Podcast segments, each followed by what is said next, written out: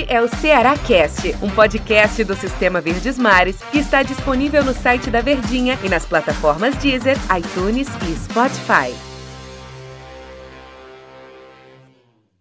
Fala pessoal, um abraço para todos vocês. Prazer, eu sou o Antero Neto e a gente está chegando aqui com mais um episódio do nosso Ceará Cast. Depois, claro, da vitória, né, sobre o time do Sampaio Correia e a classificação para a semifinal. Quem acompanhou o episódio anterior eu prometi que estaria aqui com o Daniel Rocha. E cá estamos mais uma vez. Tudo bem, Daniel? Tudo bem, Antero? Tamo junto. Grande abraço. Sempre um prazer estarmos aqui reunidos. Estávamos no pré e agora no pós, né? Cinco minutos o Ceará resolveu o jogo. Cinco minutos, três gols, 3 a 0 se despertou para a partida, não foi, Daniel? Acordou para o jogo, foi lá e sapecou três gols. Chega, apitou. E ganhou de 3 a 0 e o time do Ceará está garantido na semifinal. Quem vê o resultado assim, 3 a 0 foi fácil? Será que teve realmente esse domínio para ter o placar de 3 a 0 Dependendo da hora que ocorre esses gols, é, a gente muda o discurso, né? Se com 5 minutos tá 3 a 0 ok. Tá no direito de parar de jogar, esperar o tempo passar e acabou-se. Mas não foi isso, né? Três quartos do jogo, o jogo estava empatado. Depois da metade do segundo tempo, em que cinco minutos saiu três gols e pá, pá, pá, um seguido do outro. O Vina ainda perdeu um pênalti no último lance para ampliar o placar para 4 a 0 E fica esse placar elástico. Mas o desenho do jogo, ele foi bem complicado. E não porque o Sampaio engrossou o caldo. Eu senti falta de qualidade realmente, de ímpeto do Ceará, principalmente no primeiro tempo. O Ceará começou com tudo. Acredito que essa foi até uma estratégia do Guto, sempre dosando o que vem pela frente. Já tem compromisso na quarta-feira pela Sul-Americana. Uhum. E pode ter pensado assim: ó, vamos começar a mil por hora, depois dar uma tranquilizada e no segundo tempo a gente vê qual é. Porque foi isso que aconteceu. O Ceará, até 10 minutos, tinha três chances claras produzidas, duas delas com Mendonça, e aí depois tirou o pé. Foi um primeiro tempo bem tranquilo e só foi acordar no segundo tempo. Engraçado que é, durante a transmissão eu não falei nem o nome do Richard em nenhum momento e falei muito pouco também o nome do Mota, goleiro do time do Sampaio Corrêa. Então foi um jogo é, de equilíbrio, né? Até não sei se o Ceará acordou, não sei, eu não, enfim, eu sei que teve um momento que abriu tudo e o Ceará foi lá e fez três gols e ganhou o jogo por 3 a 0 Mas o Guto até falou na entrevista coletiva de que o Sampaio tem, foi a equipe mais. Qual foi a expressão que ele utilizou, rapaz? Mais equilibrada. Equilibrada. Foi o time mais equilibrado que ele jogou em 2021. Ajustado, né? É, ajustado. Alguma coisa foi, assim. Foi ajustado. Foi o time mais ajustado de 2021. Foi o Sampaio quem complicou a vida do Ceará ou o Ceará se complica? Porque tem isso também, né, Daniel? Vou dar, para não dizer que o Guto tá com aquela rasgação de seda para elevar o trabalho da equipe que ele acabou de vencer e vencer bem, né, com 3 a 0 porque realmente o Sampaio é um time ajustado. Se foi o mais ajustado, eu acredito até que não. Mas é, é um time que não jogou enfiado lá atrás, que conseguiu trocar passes eh, de setor em setor até chegar dentro da área do Ceará, não conseguiu efetivar a finalização. Tanto que, como você mencionou, o Richard não teve que trabalhar em nenhuma grande defesa. Porque também Bruno Pacheco uma partidaça, Gabriel Dias mais uma vez sólido, Messias e Luiz Otávio seguem sem tomar gol, que dupla juntos, né? Porque realmente parece que um cresce o rendimento do outro. O que tá jogando Luiz Otávio mais uma partidaça do Luiz Otávio. Tem sido o melhor jogador desse setor para mim até aqui na temporada. A chegada do Messias levanta o sarrafo de atuação também do jogador. Tem esse aspecto também que acaba representando dentro de campo. Então, muito por isso, por estar defensivamente bem, por ter tomado três gols até aqui em nove jogos na Copa do Nordeste, o Ceará, ele tá nesse setor bem tranquilo, porque a coisa tá dando muito certo ali. Então o Sampaio não conseguiu se sobressair. Pimentinha até que tentava, mas perdia a bola. Teve uma finalização em que o Luiz Otávio se joga na bola dentro da área com o carrinho. Poderia levar perigo ao Richard, ou até ser gol, quem sabe, mas não chegou nem a passar do zagueiro. Então esses fatores vão fazendo com que o Sampaio ofensivamente não conseguisse produzir nada mais efetivo. Mas defensivamente também, tirando o iníciozinho do primeiro tempo que eu mencionei e o final da segunda etapa, quando o Ceará deslanchou com os três gols, Sampaio estava sofrendo muito pouco. O Mota, também goleiro, não teve que fazer nenhuma grande defesa na partida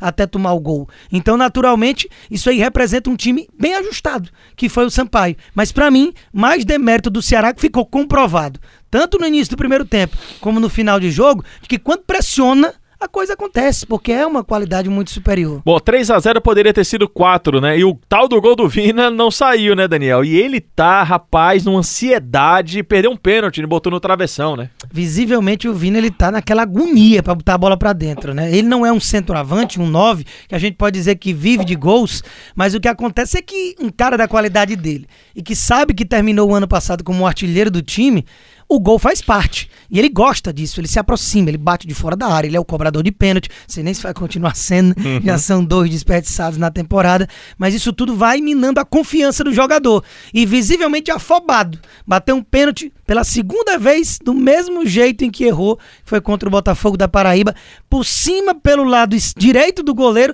ainda tocando na trave. Até essa coincidência teve os dois. Então não é aquela tranquilidade de uma batida mais de segurança que ele costumou ter na temporada passada, mesmo também errando alguns pênaltis, né?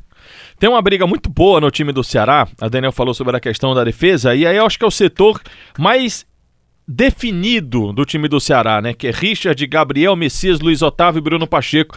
Sistema defensivo que pode marcar história com o time do Ceará. Nos últimos. Nos, nos, nove jogos da Copa do Nordeste, o Ceará só tomou três gols, Daniel. Total, é a melhor defesa com, com louvor, a gente pode dizer assim, porque não é só aquela questão de olhar para a estatística, mas o que é feito dentro de campo. Porque apesar da fragilidade da maioria dos adversários, que são inferiores tecnicamente, você vê adversários muitas vezes é, bem ajustados, como fala o Guto, como por exemplo foi um CSA, que botou duas bolas na trave, o próprio clássico contra o Fortaleza. É, você tem conseguido enfrentar esses adversários com mais qualidade e, e, é, e não sofrer tanto porque a sua defesa marca muito bem. Tudo bem que já começa lá na frente, que a gente elogia desde o ano passado, que o papel do Clebão falta o gol, mas ele corre demais, e ele atrapalha. Voltou a falar sobre ele isso. Ele é né? aquele carrapato que marca. Eu acho que isso não sustenta sempre. De que, por exemplo, quando você tem um Viseu, terceiro jogo seguido entrando e fazendo gol, é isso que um atacante precisa em sua prioridade. Não é a questão de que não precise marcar, até porque no futebol hoje todos os jogadores precisam estar marcando, mas tenho achado que o Clebão está devendo. Então, muito por conta dessa solidez defensiva, o Ceará ele tem conseguido ter uma tranquilidade para atacar mais. E é por isso até que se atacar mais, acho que o Clebão poderia ofensivamente contribuir mais do que o que vem contribuindo. E aí eu falei do sistema defensivo do time do Ceará e vem sempre aquela discussão, né? Ah, o ataque é a melhor defesa, a melhor defesa é o ataque. Nesse caso, os dois estão sendo muito bons, porque o Ceará não toma gols há quatro jogos, são quatro vitórias seguidas, e sempre vencendo com placares acima de dois. O placar mais baixo foi contra o CSA, foi 2 a 0 Aí meteu quatro no esporte, fez três no Salgueiro e agora três na equipe do Sampaio Correia. E aí eu vou pro ataque a questão do Clebão, que é pra gente encaminhar o fim aqui do nosso podcast. A, a, eu acho que a briga mais clara que tem por posição no time do Ceará. Porque você pode ter ali Ione Gonzalez, pensar um pouco no Lima, sei lá, Saulo Mineiro. De repente, assim, você tem. Ah, beleza, tem um ou tem outro tem uma continuidade. Acho que a briga mais intensa é nessa do Clebão, do Tático e do Felipe Vizeu, que tá entrando e tem feito gols, né? E ainda tem o Jael correndo por fora, mas como o Jael tá, tá parado, tá machucado, a própria assessoria informou que no próximo jogo ele já deve estar tá à disposição, vai voltar a treinar com o grupo a partir de amanhã. Já deve até viajar, inclusive, para o jogo da Sul-Americana, mas tá abaixo, né? Tá por fora dessa briga mais pesada e naturalmente essa disputa tá entre o Clebão e o Viseu e é aquela diferença dos dois, né? O Viseu ele tem mais qualidade técnica. Isso desde quando surgiu no Flamengo era bem visível, que ele era um atacante diferente.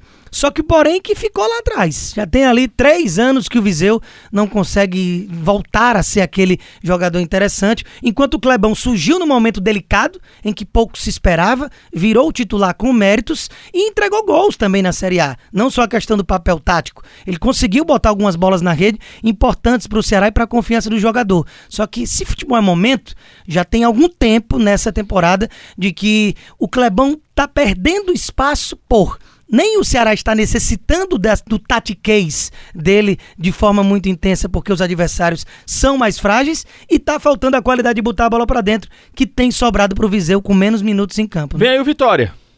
Vem aí o Vitória. Favor... O Ceará tem ainda o favoritismo. O Ceará tem um, um... Eu ia dizer um caminho fácil, caminho fácil não, até. O Ceará tem uma boa possibilidade de chegar a mais uma decisão na Copa do Nordeste. É um clássico, é complicado, é um time tradicionalíssimo, campeão da competição, mas é favorito. O Ceará é o favorito, mais uma vez. O favoritismo ele é menor do que o que era contra o Sampaio, obviamente, tanto pelo peso da camisa como pela qualidade do time, mas ainda assim, o Ceará vive um momento muito interessante como instituição, como clube, como elenco e confiança. Tá lá em cima. Claro que se acontece algo errado na Sul-Americana, essa confiança pode vir um pouco abalada. Mas a gente imagina que chegue um time já coeso, fechado, com a base que o Guto vem utilizando. Pode ter o retorno do Oliveira, que fez muita falta nesse jogo contra o Sampaio Corrêa.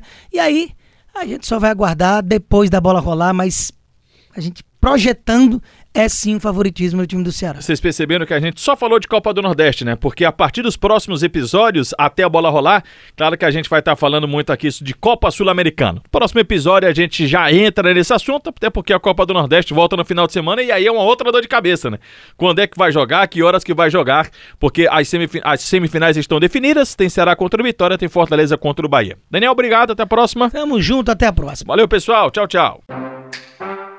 Este é o Ceará Cast, um podcast do Sistema Verdes Mares que está disponível no site da Verdinha e nas plataformas Deezer, iTunes e Spotify.